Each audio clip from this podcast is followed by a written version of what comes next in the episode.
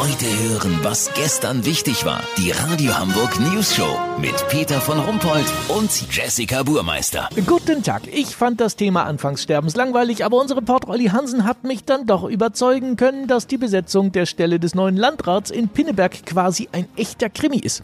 Wer macht das Rennen um die begehrte Top-Position in der Pinneberger Verwaltung? Olli, was muss ein Landrat denn alles drauf haben? Könnten wir zwei uns da auch bewerben? Nee, Peter, das sind schon ganz spezielle Fähigkeiten Fähigkeiten, die so ein Landrat mitbringen muss. Du bist dann Chef der Kreisverwaltung und trägst die Verantwortung für die Ausführung der Beschlüsse des Kreistages. Oh, wie sexy ist das denn bitte? Das ist ja quasi der James Bond der Leitsordner in Pinneberg. Ganz genau, Jesse. Der scheidende Landrat hat Verwaltungswissenschaften mit Schwerpunkt Hängeregister studiert. Das ist natürlich die Königsklasse für den Job. Weißt, wie ich mein? Ja, natürlich, natürlich. Und wo genau liegt jetzt die Spannung? Peter, ein Dutzend Bewerber wollen die Stelle haben. Deswegen wird es ein Assessment Center geben. Das ist heutzutage bei wichtigen Personalentscheidungen so üblich. Nicht so wie bei uns damals, als du mich 2014 im Bewerbungsgespräch für die News Show gefragt hast, ob ich Deo benutze, ob ich weiß, wo Bergedorf liegt und wie der Bundeskanzler heißt. Gut, bei Angelo Merkel hattest du noch mal ein Auge zugedrückt, weißt du noch? Ja, natürlich, weil ich Menschenkenntnis hab, klar. So nämlich. Im Assessment Center der Kreisverwaltung läuft das anders. Das geht über einen ganzen Tag, das ist quasi so ein Verwaltungswettkampf.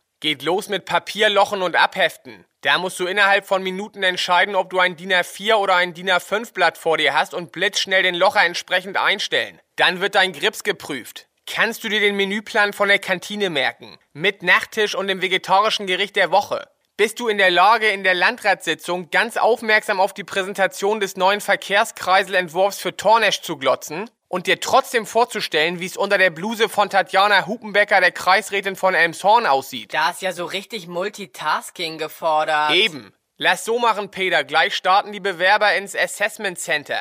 Sobald ich weiß, wer beim Lochen die Nase vorn hat, melde ich mich nochmal. Dann habt ihr das exklusiv, okay? Natürlich. Vielen Dank, Olli Hansen. Kurznachrichten mit Jessica Buchmeister. Fußball, Fortuna Biegel gegen Borussia Münsterländer. 2 zu 0 durch Hund Elfmeter.